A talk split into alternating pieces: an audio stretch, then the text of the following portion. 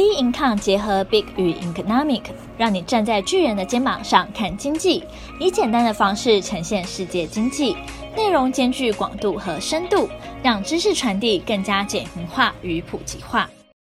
欢迎收听中秋特辑，四在问什么？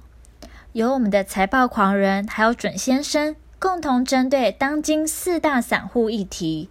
，DR 股的劝世长谈。新股抽签真的是免费午餐吗？中心制裁令的诡谲变化，以及命中注定爱股思维有何错？好，今天也是我们中秋连假特辑的专栏。今天就由我财报狂人以及我们 Big Econ 专栏的准先生来讨论近期盘面上的一些焦点议题。那我们邀请我们准先生。好，各位听众大家好。我们就现在聊聊近期很多散户在关注的一件事情啊，也就是在这个 TDR 第二股在上周主管机关开始去做了这个分盘的处置之后呢，连续几天的跌停。那今天基本上也只有康师傅还有美的一是往上收涨了，大多都还是在一个想卖卖不掉的一个状况。那关于这点，我想先问一下陈先生，您怎么看？其实。DR 股，嗯，这个在主管机关当然是算是一个主动出击啊，所以说才造成这个算是泡沫去破灭。那如果主管机关不出击，会朝哪边去？可能也倒还不一定就是了。对对，其实我也认为，其实这一次当然主管机关的动作是有一点过于这个快速，不是没有让散户有太多的一个反应跟准备时间。但其实，在他们宣布应该是上礼拜四嘛。这个九月二十四号的这个尾盘之后，是宣布说在明天要开始去做一个生效，那也让在隔天几乎是所有的个股都去直接往下打到跌停啊，连续跌停了四天嘛，礼拜五到本周的三天。那以这样的情况，其实我认为，其实在事前呢，就已经有相关的一些媒体或讯息，已经先行去披露出主管机关可能要去针对 TDR 去做了一个处置方案，所以我想说。既然我们要去操作这一些比较属于这个偏向投机性质或者是溢价过高的一些个股，我认为当然就要有这样的一个心理准备哦，来去面对到有可能的一个这个突然出现这种这个卖压过于快速的一些情况。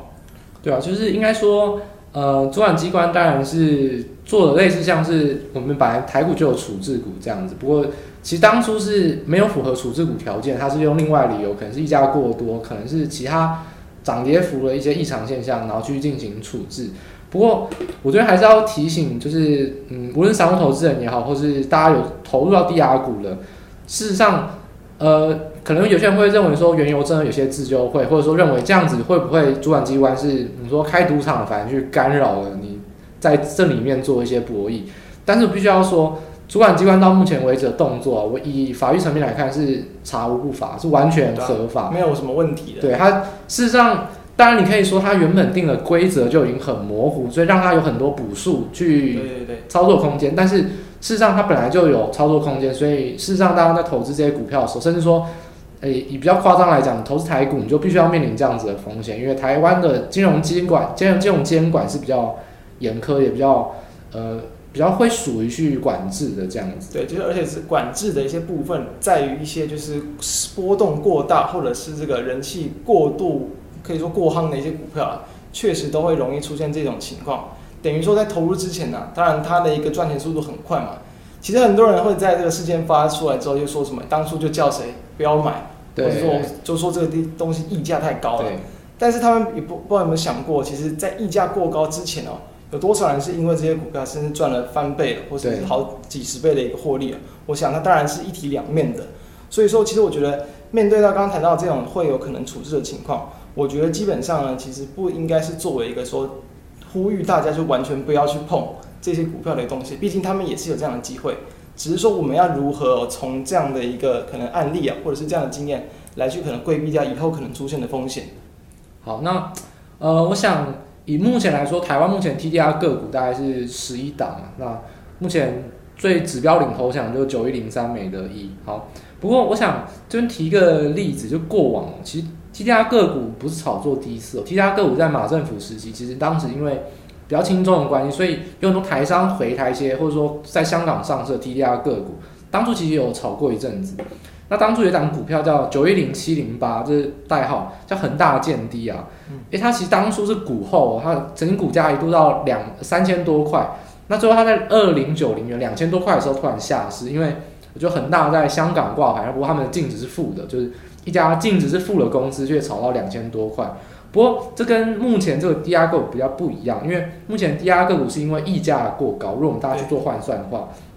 不过当时恒大建这样股票它没有溢价，恒大建这样股票是。香港跟台湾都一起炒作，都炒了很高。对，当时其实炒作到呃，他们董事长许家印是变成中国首富，就是比什么马云啊、马化腾这个还还有名。他四年是暴涨大概五百倍左右，所以这个两千多块股票当时炒得很严格。那金管会或者说证交所当时为什么要让恒大建下市呢？就是因为净值已经是负的。那其实其实净值不需要到负的就可以让它下市了，所以这已经符合下市条件。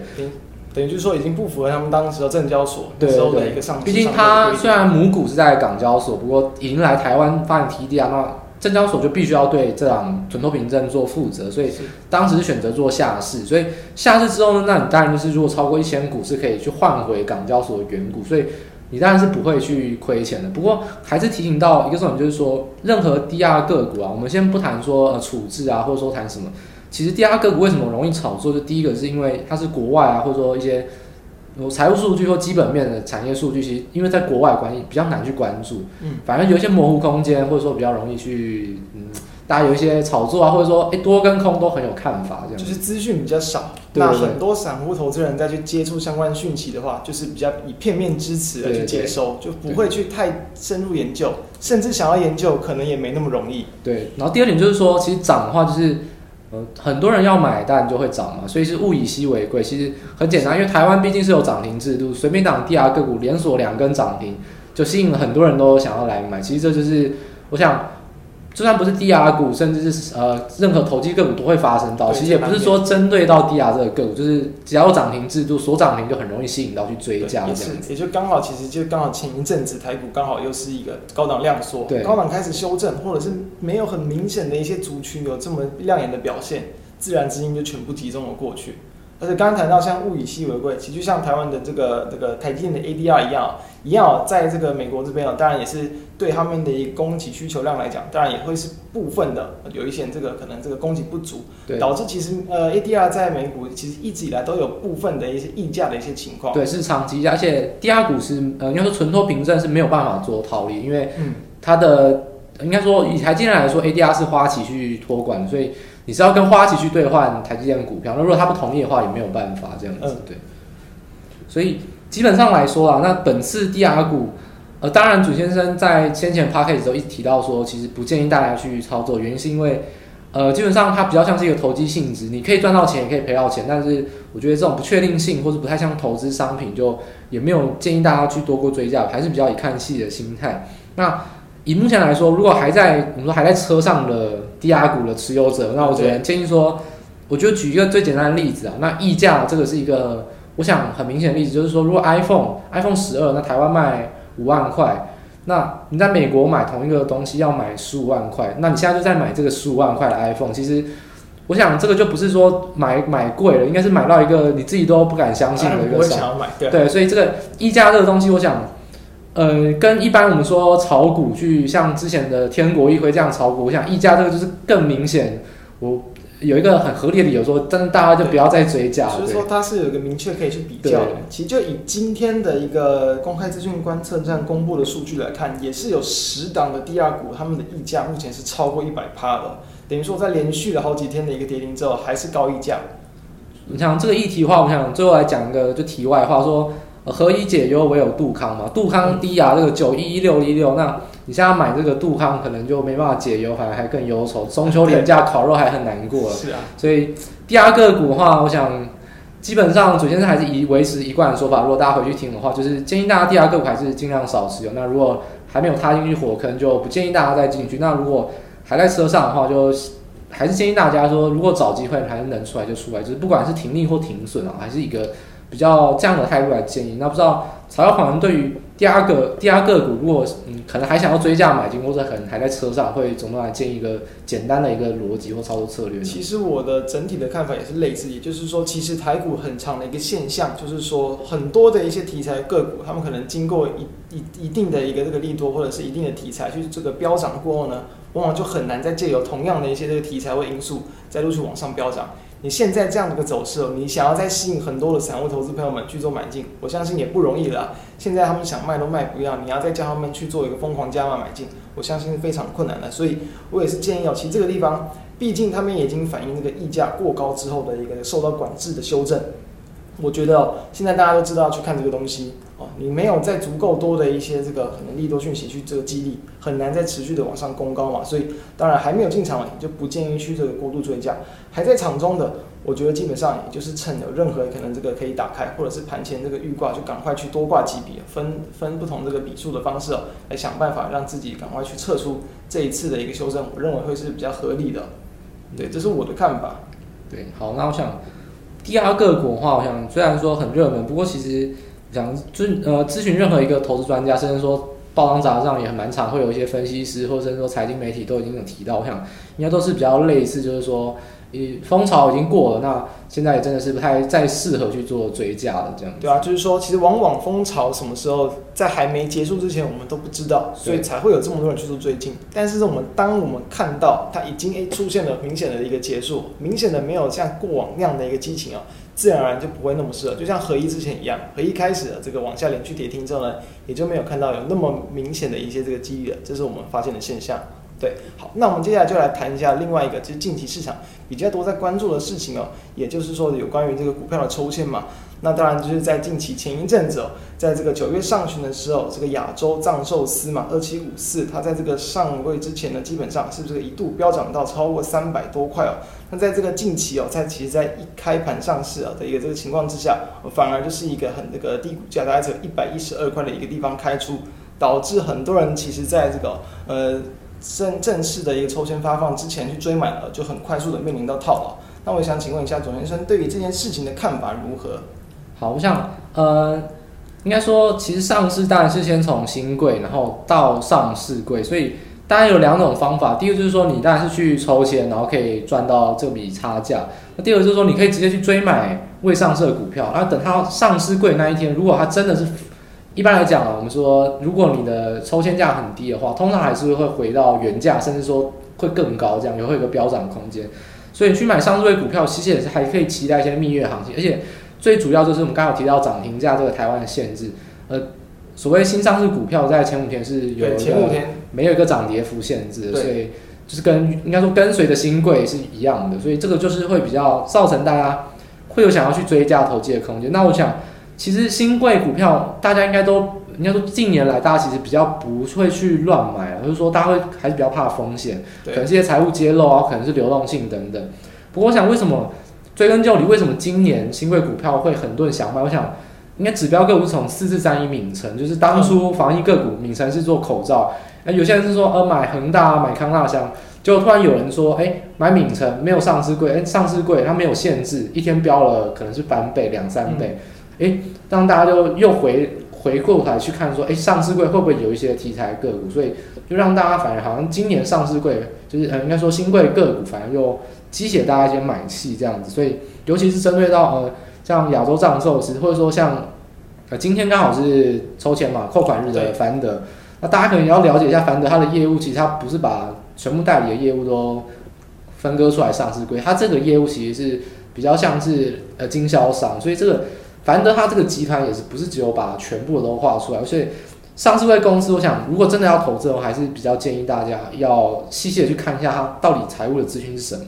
那基本上回过来谈，就是说如果抽签的话，以长期的回归来看是稳赚不赔，这个是没有问题的。就是单纯抽签这件事情啊，这绝对是可以去做执行的嘛。对，这个是呃我们说。天底下没有白吃的午餐，那这个真的是一个白吃的午餐，就是长期来说真的是一个稳赚不赔的报酬。就是你设好一个稳定，就是说第一呃第一天的收盘价卖掉，甚至说第一天的开盘对开盘价一卖，其实基本上一定会赚，只要你有抽到，一定会赚，都是好几十趴的一个获利。对，所以说这期财务学上已经已经讨论很久了，那。会不会改变呢？其实不会，只要申购抽签或者说台湾制度一直都存在的话，那溢价了，就是说呃上市柜的溢价问题就一定会存在，一定是有吃豆腐的空间。所以这个投资策略当然大家还是如果有闲钱的话，可以是去投资，毕竟呃你的金额会被卡在那边，至少是三个交易日嘛，所以大家还是可能要考量到你资金的运用成本。那或者说如果你真的有闲钱，当然还是建议大家就不妨去抽。那对，甚至有人说有人头户啊，那那就是嗯，比较属于在法律边游走，其实也没有说违法不违法。对，毕竟每个人头其实也只能抽一次嘛，所以就是可能用亲朋好友、这个孩子的等等，可以当然是可以去执行的。那当然，我这个认为就是以这次的事件来看，就是说，哎，为什么在抽签发放之前飙到这么高，哎，结果马上打回原形？我觉得基本上就是短线的炒作啊，就是市场过度的一个这个炒作，那这个短线的一个激情让这么多人跳了进去。所以我觉得以这样的事件来看呢、啊，我觉得对于往后每一次的抽签呢，我觉得可以采行的策略基本上就是，当然啊，你可以在它一个比如说抽签日发放之前，可能股价还没有过多的涨幅，容易你可以去一个用赌蜜月行情的情况来去做一个先行卡位。但是像亚洲这样抽是这种，如果说它在抽签发放之前都已经有这么大幅度的飙升了，哦，这种反而就很容易在这个抽签发放之后的几天，很快速的直接打回在新柜还没有飙涨之前这样的一个价格。这次其实从线图来看就是非常明显，就很像一座非常陡的一座小山哦，直接往上达到三百多块，或者回到一百块以下，这就是我们要去注意的地方哦。所以基本上来讲，就是蜜月行情可以赌，或者是在新贵时期接近。抽签日的蜜月行情，但是呢，就不要再看到股价已经大幅拉升的时候才跳进去哦，这都会是一个比较危险的一个情况。对啊，就是如果以整体现在角度来说的话，就一样，我们还是分回到刚才有两种，就是说你可以先卡在上市柜之前去买它新柜，或者说你就干脆去买抽签。那但抽签就是稳定获利，我们就不多谈了。抽签的成本就是更二十块，就抽不到这二十块手续费，所以这个我们当然就不提了，就是稳赚不赔。那如果真的要操作新贵的话，我想。你就是把它当做一档标股去看待，那就是你可能有短线，可能是看五日线，可能看线图，用你自己去看待标股。那甚至说像我而言的话，因为没有涨停板的话，反而对我来说操作这些标股就会更难操作，因为可能呃一般来说操作合一，当初我当初如果听 Podcast 我就是说，如果一旦没有锁涨停，然后呢基本上就是要出，然后开锁跌停，那你就是就是就不要玩了。那但像新贵这种股票就没有涨跌停，可以可以做参考，没有这样的参考。对，所以反而你就诶、欸、更难去做一些操作，所以还是可能还是建议大家就是可能功力高深一些短线的投资客可能可以来尝试。那如果本来说就不是操作短线为主，或是比较强项的话，可能大家就还是嗯就还是避开。毕竟说投资的手法很多，个股也很多，也不一定要去抢短抢快这一段。就是说你。呃，投资还是基本上是，我觉得是不赔钱最重要。那赚钱当然是你有很多方法，只要能赚钱都好。那不赔钱还是一个最基础，让你呃立足在投资市场上一个不败的法则。这样子。好，那所以这个有关于抽身的部分，我们就暂时谈到这个地方。好，那我们再来谈一下。就是在这个前一阵子哦，其实这个美国政府有计划将这个中心啊列入这个贸易制裁的一个名单哦。那这个地方呢，其实就是说，当然它目前来讲，它还是属于传言啦，市场还没有说确定有这个地方一定会去做生效。但是有鉴于说，其实这个华为的禁令已也已经开始生效，那我们其实就可以来针对这一次的一个中心禁令来去探讨说，诶，有没有机会可能对于不管是台厂的一些这个受惠啊，或者是一些投资的机会，我们来去做一个讨论。那我想先请教一下，就是准先生对这件事情的一个看法。嗯，不过我想的话，其实。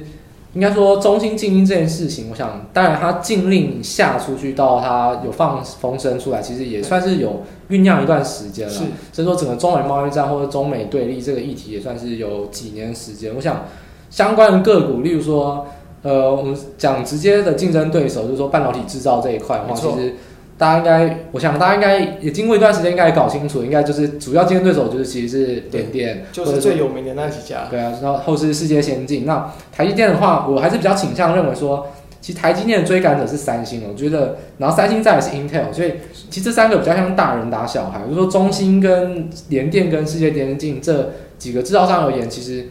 中芯跟联电、世界先进比较像是竞争对手啊，比较可能会有直接受惠。嗯，你要说台积电去受惠，其实。说实话，他们的制程领域不是在一个，不在同一个位阶啊，所以他们真的要去受惠的话，那其实第一个就是高阶制程，台积电本来就已经是很好的。那有一些中低阶制程的话，其实可能台积电未来的重点不是在这一块。所以说，我想真的你要谈受惠，我想其他所有制造商当然都会受惠，这是整个产业的供给需求。是，但真的要谈受惠最多，一定是同一个竞争领域，原本你最在意的竞争对手。所以我想。呃，半导体制造的话，联电跟世界先进会是比较明显的。对，也是呃，对，而且其实就算受惠，其实也要产能还够。目前其实台积电跟联电的产能，因为近期的一个八寸晶圆都还是一个很满载的情况了。他们的产能，我觉得目前还是没有那么多的空间。就算是这个有一些这个客户啊，他们可能想要先行去做一些转单了，避免这样的情况。我认为啊基本上会更会收获到了，可能还是会以世界先进比较多，因为毕竟它去年也是有并购这个 Global Foundry 的新加坡厂哦。以目前来看啊，它是比较有利于啊，可能去接到潜在的一些这个转单的效益啊。这是我认为，如果单纯以同业的话，可以去关注的方向。对，好，那其实一般来说啊，因为说整个半导体供应链，当然制造是中游的一块，不过诶下游它到底制造什么商品，当然也会牵动到一些子产业、电子次族群的一些变化。不过目前来看，呃，应该说以中芯来说的话，比较有可能会有一些大幅变动的话，应该是属于在就是电源管理 IC 或类比 IC 这一块。是，甚至呃，当然有些人谈说 NOR Flash，因为毕竟呃，中国最近他们除了面板以外，还记忆体想要追赶上来。然后有些人是说，可能谈到说是快闪记忆体，就是像是 NAND Flash 跟 NOR Flash，尤其是谈到 NOR Flash 会有一点缺货的效应，因为在呃，中芯制造这一块是比较有明显的一些就是订单存在。对。不过我个人还是认为，其实只能看待 NOR Flash 来说，去看待说目前市场上的一些大结构，其实很明显，市场来说第一名当然还是三星，就是在呃呃，那时候谈 Flash 的话，第名是三星。那 NOR Flash 的话，其实以台厂的是旺宏，是目前是全世界的龙头的要角。所以以目前来看，其实。真的要去做一些受惠，其实也比较难，因为如果真的要谈 Flash 的话，其实台湾本来就已经处在一个龙头，那它本来就是一个比较小家正在追赶起来的厂商，可能还是比较像是一个呃潜在的威胁消除，其实并不是说一个市场上一个大咖，哎，就是瞬间的陨落，还是比较不像是这样子。那以电源管理 IC 的话，我会认为是一个真的是一个呃已经存在的订单，哎，它确实会有一些转单效应，尤其是这种。高通为主，那高通的一些协议供应商，其实在台湾也蛮多的。那或者说，台湾的一些，比如说中小型的一些类比 IC 的设计厂，也可能会有一些受惠效应。所以我认为，呃，以目前来说，大家最常讨论的是类比 IC 跟 NOR Flash，就是说快闪机体这一块。我认为电源管理 IC 应该会是一个比较直接能看到供需，马上反映到可能会缺货或订单上涨。是。那其实快闪机体来说，我觉得。整个来说，其实供给跟需求的一个大户，其实都不在于目前中芯制造这一块，它的协力客户，其实还是看可能是韩国制造商，或者说看台厂这几块的比较大的一些供应厂，会是一个比较主力的一个变化。所以，我目前来看的话，真的要对于次族群的话，我认为电源管理 IC 或类比 IC 这个设计方面，大家可以去比较多做琢磨。我觉得是。比较有可能会去受益的一个一块这样子。好，所以哦，刚刚这两块地方是主持人认为可以去关注的方向。那我这边也提一下，就是我认为另外也可以同样去看的一些方向，就是因为说，如果说八寸晶圆代工是很紧的一个情况，那当然都有机会可能会在比如说下一季开始哦，这个地方会调整去这个代工费。那自然而然，代工会调涨的话，这个相关去采用到这些八寸晶圆的一些这个业者，那也可能有机会会将他们的这个产品的价格去做一个调价。所以，比如说像是这个驱动 IC 啊，或者是这个 MOSFET 相关的族群呢，认为就会有机会哦，可以看到他们在第四季，向客户去做涨价的动作。其实这也是在这个近期可以大家去看到一些新闻就会有的一些情况。所以，比如说我像是在 MOSFET 族群中呢，不管像是富鼎啊、尼克森啊、大中、捷力等等。短线上其实都会有一些陆续股价反映的一些情况，我个人也是认为这个地方也是在第四季可能会有一些调价的动作，是作为一个比如说以涨价族群来去做看待的话，可以从这样的一个事件啊来去观察说是否有一些这个价格波动的一些机会哦。对，这是我们对于在这样的一个中心禁令的一个事件的看法。那当然，对于它未来啊是否要实真的去实施，这当然没有一个定数，只是说我们就可以先从这样的一个事件，这样的一个消息。来去找寻说有没有机会，可能不管是吸引到市场的目光，或者是就算未来这个沙盘推演它真的是实施的，那就有直接受惠机会的一些个股。对，然后其实我这边想比较补充，就是说，那我们刚才谈的算是比较近期可能会马上有一些供需的一些变化，然后短期、中短期的一些变化。对。不过真的到长期来看，可能有些人会想要看一个大方向，就是说，那中国到底这方面，就是说受到制裁会不会是哎打了之后呢，会不会真的是成长茁壮？不过我还是。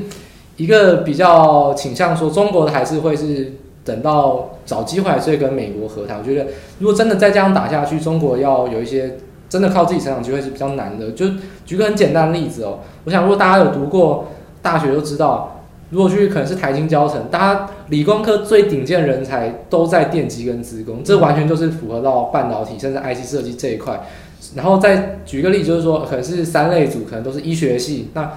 是全呃全台湾最顶尖的人都往医学医生去走，所以台湾的医疗品质啊，或者说到半导体，是我们说世界上是有名的，就是我们说台湾之光，这都是人才的贡献。那真的回过头来看中国，他们其实事实上还是以比较金融或商类去一个人才导向，真的要培养起这些高教人才。以目前来看，就是给大家一个数据，就是说，呃，中国已经到高教已经是有进入一个就是过高的比例，就是说它已经跟随了台湾，就是说一个比较学历贬值的现象。在这之后呢，可能就会陷入到一个比较缓慢的人才成长，因为台湾当初其实是靠比较是去美回国贡献，然后稳定的贡献一些人才，是往已经发展的很好的公司。真的要从零做起，可能还是需要从美国甚至其他的国家去回国贡献比较为主。所以人才这部分，我觉得才是中国最大的问题。说资金啊，或者说政策支持，我想这个都。他们可以克服，但人才这一点确实还是比较中长中长期要来看的一个部分。对啊，所以可以听到他们就可能就是真的，比如说挖技术、挖人才、挖角的方式，他才有机会会去让他们有比较这个明显的一些这个追赶。那当然，比如说现在的状况来看，那确实啊，在这个人才上面相对落后的话，那我当然也觉得确实对于他们的一个这个产业的发展，其实我认为确实这个是有一定的一个局限性啊。要去跟其他国际大厂去相比较的话，对。那好，那有关于这个中芯晶圆的部分，我们就暂时先告一个段落。那接下来我们就来谈谈，就是说在关于这个呃投资上，我们认为会很常出现的一些这个现象，不如就先让陈先生来谈一下。好，就是说，呃，我想尤其是散户投资人或者一般投资人，好像会有一种爱股的心态，就是说，呃，举个例子好了，那可能像之前国巨哎飙到一千三百块。有些人可能真的是很厉害哦，他出在高档，然后获利也可能有价差有四五百块，然后赚了蛮多的，他就针对这档股票就念念不忘。那又或者是说他可能在这样这个产业之中可能会特别的有了解，那认为说自己在产业资讯上不输法人机构，所以会特别喜欢来操作。那到底这种爱股心态对于投资人来说，是好是坏？又或者说是一个比较中立立场呢？那我觉得就可以来做讨论。那以我角度来看的话，其实准先生也不得不坦诚说，我也有特别呃喜爱或偏爱一些产业，因为这些是我比较了解，而且我认为台股之中好操作，就是个股有很多可以选择，所以有可能就比较效应啊，可能可以有些对比都很好来操作。我像我就不得不承认说，我特别喜欢封测跟高价 IC 设计这两个族群，我是特别喜欢的。那当然以择时来说，呃。近期啊，其实电子股是就愁云惨雾，那没有资金去进入的情况下，都是弱势，而且封测其实很多是华为受受害股嘛，所以其实跌得很深。那其实照旧这样子，其实准先生也在 Pocket 提到，就连推了四五周的传产冷冷门个股，例如说呃货柜航运啊、离岸风电、太阳能、钢铁，或是泛用树脂、散装航运，这些其实都是在真的涨或起涨之前就有提醒大家，哎，这是涨真的。所以目前来看。爱股这个心态，我认为啊，其实是没有不好，因为代表说你对那个股性，甚至说对那个产业是特别有了解的。只是说你还是要择时做操作。如果它真的没有资金，甚至说它产业面就是往下，那你当然还是要先行避开。所以我是一个爱归爱，对，但是你实际在操作的时候，你不能因为爱它，你就一直想要做它，一直想要找机会。对对，有时候确实就是没有机会嘛。对，甚至你可能还要忍痛放空，因为你现在这么了解它。那它这期间，你知道它的可能主力的筹码或者说什么状况，那你甚至还可以反过来放空它。就是说，我觉得爱股而言，就是因为你爱它，是因为你很了解这个东西，很了解这档股票。对。那多空操作反而是更可以弹性做运用，也不一定说你就是要当个死多头。那如果真的舍不得，真的有些情感，那你当然就是选择空手。还是建议大家，呃，获利为第一要点，就是不是因为爱就一直盲目，甚至说套牢了也不出这样子。所以还是认为。爱股代表是你一个手段，一个你的工具，你的武器。你代表说你有很熟悉的个股，等到盘势运气刚好站在你这边，是正在往这个个股集中的时候，反正就是你获利的好机会。对，但我同时也要提啊，其实有时候爱国或是我们认为这是我们的爱国，搞不好只是我们自以为很懂而已。对，有可能刚好遇上那一波的行情哦，刚好遇上那一波的行情，它部分的原因当然是因为我们的研究跟了解。但是可能真正实际上资金炒作的原因，也不是因为你真的呃你的那个相关的产业的知识啊，或是你研究的方向哦。所以说这个地方啊，就是同时哦，为什么我们刚刚谈到可能资金不在，行情不在，或者是现在就根本不是操作的时候，基本上你确确实是可以舍弃爱股，不是说你不用持续去关注它，而是说你可以少去操作，你可以少去一个关注，你不一定要把所有的一个资金跟心情都放在他们身上。这也是我们很常见到的现象，比如说，就像有人一样，以近期的一个刚刚谈一样，回到最前面谈的这个低价股，我有朋友他其实在这个低价股哦，他可能在一开始就刚好去追涨嘛，就是追盘面最热的股票，他就抓到了一波。点名来讲，爱股它不见得是某个族群或是某个在熟悉的产业，可能就他认为就是说某个呃整个族群都很强的一个这样的个股，就是他的爱股，他就是喜欢追涨。甚至他前一阵子他有来问我说，哎，他是不是可以去追这个航运呢？其实像航运也是我个人在过往这个产业周期观察以来的爱国。他就在前一阵子，大概就是在几个礼拜之前呢，有问到我说他想要去重压这个货柜航运股，问我好不好？我其实就有提点他说，其实在这个位置哦，其实货运航运股的第四季会容易进入到一个这个淡季哦，再加上说其实往往这个运价都是容易会这个呃可能走在这个股价之前的，当运价没有在持续飙升，股价要再往上去攻击的机会也就不大。那其实还好，它有避开哦，在最近这一阵子嘛。刚好台股的一个这个这个量缩回跌啊，然后资金排挤，哎，航运股也是出现了比较明显的一个修正。对，尤其尤其货柜航运股其实股本都相当大，那个其实都是法人为主，这个就是连涨连跌，真的不是说一个主力可以就只手遮天的。不是。简单的几个词，比如说讯息，或是某几个可能分点，或是一团人哦，就可以把它就连续往上拉高了。所以说，有时候你喜欢的操作模式哦，它面临到不同的一个市场的阶段了，甚至应用到不同的一些个股，它都还是会有失利的一些时候，对啊，所以这是我们要去注意的一些地方了。那所以以上其实就是今天我们主要针对在这次的一个中秋连假特辑哦，来去聊一聊，让大家知道说目前市场上在关注的一些个重要的一些这个事情哦，以及哦各位投资朋友们可以去这个留意跟这个注意的一些地方。那我们今天的一个谈话就先到这边告一段落。好，那谢谢大家，祝大家中秋连假愉快，大家再见。今天的中秋特辑呢，提供不同方向的见解，让大家廉价尾声，舒心重回投资市场。那有任何问题，可以到我们的脸书专业以及 Instagram 直接与我们做交流。那我们下期见喽，拜拜。